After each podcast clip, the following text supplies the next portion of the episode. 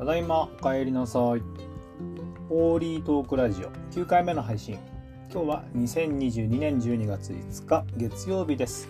ホーリートークラジオは都内でパチンコ店を経営している私、ホーリーが会社の仲間たちに向けて毎日配信しているメールマガジン、ホーリートークに準じて一人語りを一人語りをするコンテンツです。今日は12月5日で月曜日の、まあ、今ちょっと夜に撮っているですが、えーもうちょっとしたらですね、ワールドカップの決勝トーナメント1回戦ということで、えーあるんですね。12時からですか。0時。うん。まあちょっと私はきっと寝てれますね。はい。あの、あんまりこう、ナショナルチーム系のスポーツっていうのはまあ、別に全然興味ないわけじゃないんですけど、あの食い入るように見て応援するっていうような感じではないんですね。はい。えー多くの人が応援すると思うので、えー皆さん明日の、まあ僕がね、明日の朝起きた時にどんな状態になってるのかっていうのは今から楽しみだなと思います。やっぱね、歴史的な、え快挙に今もう一歩手前まで来てるっていうところですから、やっぱそれはすごいですよね。はい。あの、応援したいなというふうに思っています。えーっと、今回は、えーまあ、週末ですね、このポッドキャスト始めて、えーあ、ポッドキャスト始めて、昨日、おとといっていう週末があってですね、この2日間は、えラジオは撮らなかったんですけど、えーまあ、ゆるーく、そんなにメールマガジンは毎日配信してるんですけど、気張らずにやろうと思ってやっているんですけどね。でも、2日間空いてみるとですね、どっかで落ち着かなくなってる自分がいるなーっていう、2日間配信しないと、なんか落ち着かないなーっていう自分がいて、で、今日も月曜日で、えー仕事、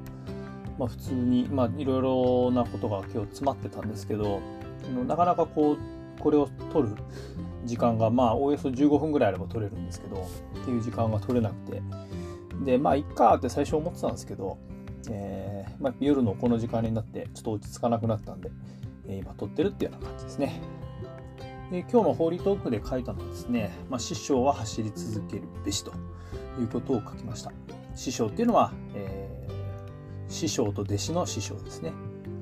で、まあ、ここに書いてあることは、えーちょっと前に、えー何かの本で読んだことを、えー僕が手帳に書いてあってですね、それがたまたま今回、いろんな巡り合わせで自分の目に留まって、えーまあ、今の自分にすごいまたマッチしてるなっていうことですね。で、まあ、まあ、師匠の立場でね、やっぱ弟子がどれだけ追いかけてきてくれるかどうかっていうことはすごい大事なことなんですけど、えーまあ、会社の上司部下に置き換えるとね、えー例えばですね、やっぱ自分の部下だったり弟子に当たるであろう人は自分にとってちょっとこう物足りないだとか、えーこうパフォーマンスをこう出し切れないだとか思うような成果が、えその部下の方が出てないっていうことなのであればもっと言えばモチベーションがなかなか上がってないだとかいうようなことがあるってことはまあこれはもう間違いなく上司もしくは師匠の責任なんだろうなっていうことなんですよね。言い換えれば師匠上司がそういう場を自分が作れてないそういう存在に自分が慣れてないっていうことだなって思うと自分はうおってなりますね。で今日くしくもですね、えー僕の、えー部下の方なんですけど、えーまあ、僕の部下って言っても僕よりも十何以上上の、えー年上の方なんですが、えーその方とですね、えー会社のまあもう毎日のように会ってる方なんですけど半年に1回の人事交換ということで、えー面談をするんですね、互いまあ、仕事の話を改まってですね、まあ、およそ1時間っていう時間を設定していろいろな項目に照らし合わせて話をするんですけど今回はですね、まあ、初めての取り組みということで、えー上司である僕が、えー部下であるその人から、えー評価をされるっていうような形を取ったんですね。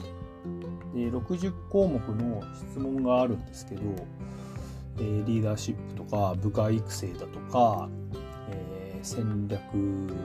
だったかな経営企画だとか殺傷力だとかまあそういう6つの切り口で60の質問があるんですけどその質問を、えー、質問されながら、えー、自分がまあえ、僕自身上司としてそれができたかどうかっていうのが1から5で答えるんですよ。5はよくできてる1はまあ全くできてない。3は普通みたいな。そういうのをこう答えながら、えー、その部下の方とですねまあそのは、例えば自分が、うん、それ3かなみたいな感じのことを言うとですねえ3なんですか？え4じゃないんですか？とか、まあ、逆もしかりですよ。えー、とある質問に対して「うんこれは自信あるから俺5だ」って言った時に「え本当にそうなんですか?」みたいなね、えー、そんなようなことをしながらですねこう仕事のでおける自分の、まあ、上司としての像をこう再確認できるような時間なんですね。そういった時にですねまあこのその僕に対するその部下の方の評価がどういう結果だったのかっていうのは今まだわからない状態でこのラジオを撮ってるんですけどでもすごいにすごくいい場だったんですよ。で何がいいかっていうとやっぱり自分がまだまだ求められてる期待されてるものができてないことはもちろんあるし部下の方の期待値っていうのももしかしたら自分が思い描いてる期待値と程遠いところにある部分もあるなと。僕が例えば1から5でに対して2っていうちょっと低めの評価をした時にですね結構あったのが「え本当に2なんですか？もっと高くていいんじゃないですか?」っていうことをまあありがたいことに言ってもらえたんですけどそのギャップって結構重要だと思って、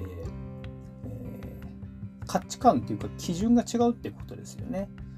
だから僕としてはもっともっと、えー、今現状に満足してないわけじゃないんだけど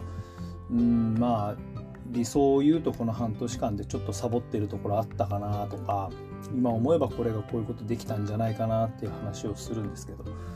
でそれを言うとですね、まあ、部下の方もですねまあ十何年一緒に仕事してきて今回初めてやったんでね。だからまあいろいろ新鮮だったんですけどその方が、え、お話ししてたのはあ、えー、ホーリーがまあねあの役職で呼ばれてますけどホーリーが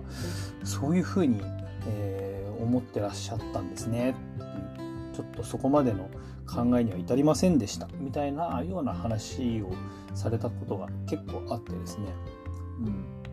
まあこの時間こそがですねその価値観を判断基準というか評価基準をすり合わせる場なので、まあ、めちゃくちゃいい時間をもらったな今日はっていうような感じだったんですね。うん、なので、まあ、僕は立場的に上司というか会社の経営者なので、まあ、師匠と呼べるかどうかっていうのは別としてもやっぱり自分がどんどんどんどん先に進んでいって成長していかなきゃいけないっていう姿は実際行動することは大事だけど、まあ、部下の周りの部下の方とそういう価値観それが自分の成長という行動なんだっていう一つの価値観を共有できてないといけないなっていうねそれができないとやっぱりどんなに頑張ってもその頑張りそれはお互いですよ上司が部下に部下が上司に頑張ってる頑張ってんだよって言っても、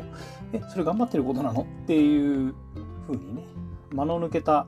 お互いの信頼関係になっちゃうのはやっぱ寂しいなっていうことをね、思ったんですね。はい。まあ、これを書いてる時はね、これはなかったんですけれどもね、あの、今日、たまたまこういうことが重なって、ああ、ホーリートークに自分に書いたことは今日の自分にも意味があったなということで、お話をいたしました。は